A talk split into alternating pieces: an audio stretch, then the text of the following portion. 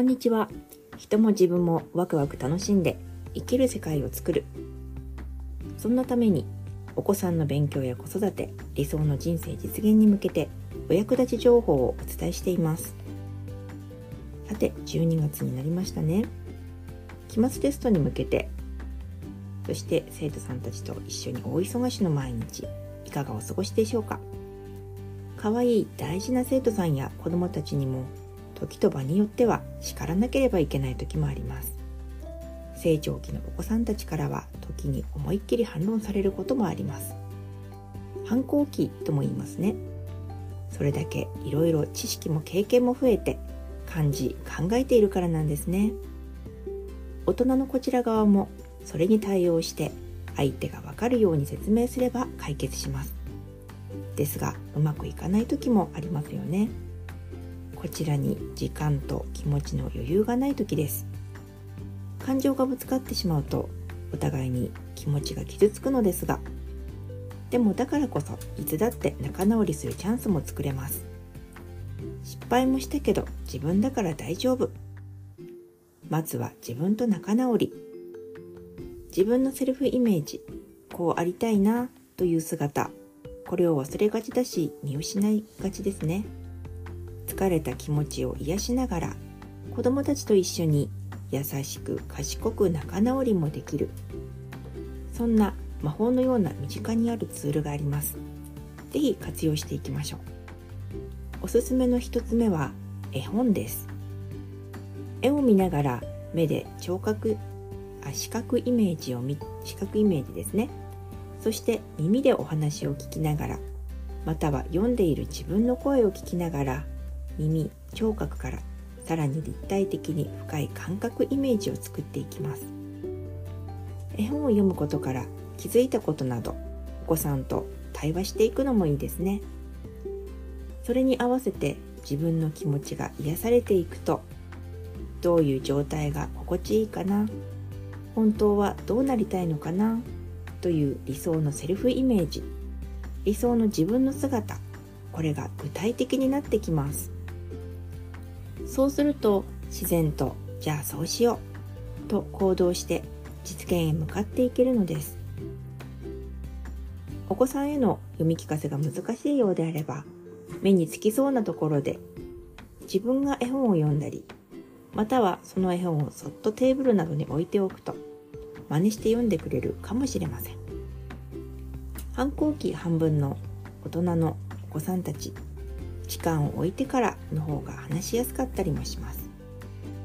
反発する時はここに書けないくらいのひどい乱暴な言葉をぶつけてくる時もありますが悪いところを指摘して叱った後はあなたを信じてるあなたを愛してるというそんな思いのビームを眼差しから発しつつ落ち着いてお話しして接していきましょう。基本私たち大人も子供もみんな認めてほしいんです。本音を語り合うこと。これで日本の縄文時代の1万4000年以上の平和が保たれていたのではないかと言われています。今戦争が続いていきますいます。この時代だからこそまずは家庭からそして教室から愛と感動で平和を作っていきたいなと思います。まずは自分が幸せであること。そして無理な親切はしないこと。このことを頑張っている大人特に昭和女子長女世代には衝撃的に心揺さぶられる本がありました。翡翠小太郎さんと天気画家の正元さんが一緒に書かれた本なんですが今日誰のために生きる？これを強くお勧めします。びっくりするような気づき感動ポイントが日々いっぱい発掘されます。最近この本を持ち歩いて時々読み返しています。この本に挟まれています6色で描かれているというティンガティンガというこのペンキの絵もとても素敵です。この証言さんに直接会ったという北海道の、まあ知り合いの方は証言さんがすごい性格が良くて心が温かですごい透明感でがあってたくさんのお話にも感動したと言っていました。私もいつか会ってみたいです。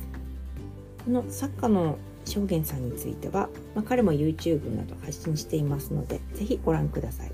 とてもお話し方が温かい感じです、まあ、彼は縄文人との関わりなどどうしてというような不思議なエピソードも多いんですけど全てが愛に満ち溢れているので、まあ、目には見えないし今の科学では証明されていないけれども大切なものはあるんだろうなと思いました。愛とか思い出気持ちそしてもうじきやってきます。サンタクロース。だって目に見えないですよね。目に見えないけれど大切なこといっぱいありますね。さてクリスマスも近づいています。私の住んでいる町の図書館でのクリスマスお話会のプログラムや進行を始めを初めて担当することになりました。私が5歳の頃から大好きな星の王子様をグループで朗読劇をしたりそしてその台本書きとかナレーターも担当することにしました。演出はグループの皆さんとやりながらいろいろ工夫しながら練習しながら準備に燃えています。12月16日に行いますのでお近くの方は是非いらしてみていただきたいです。事前予約でお電話で電話で予約できます。プレゼントも準備しています。もし詳しいことお知りになりたければ是非個別にご連絡くださいませ。大人も子供もさらに幸せになるクリスマス企画も計画中です。個別相談は今月ちょっとしばらく忙しいのでお休み中です。もうしばらくお待ちくださいませ。では寒さも続きますのでお体冷やしませんように今日も楽しい一日をお過ごしくださいねそれではありがとうございました。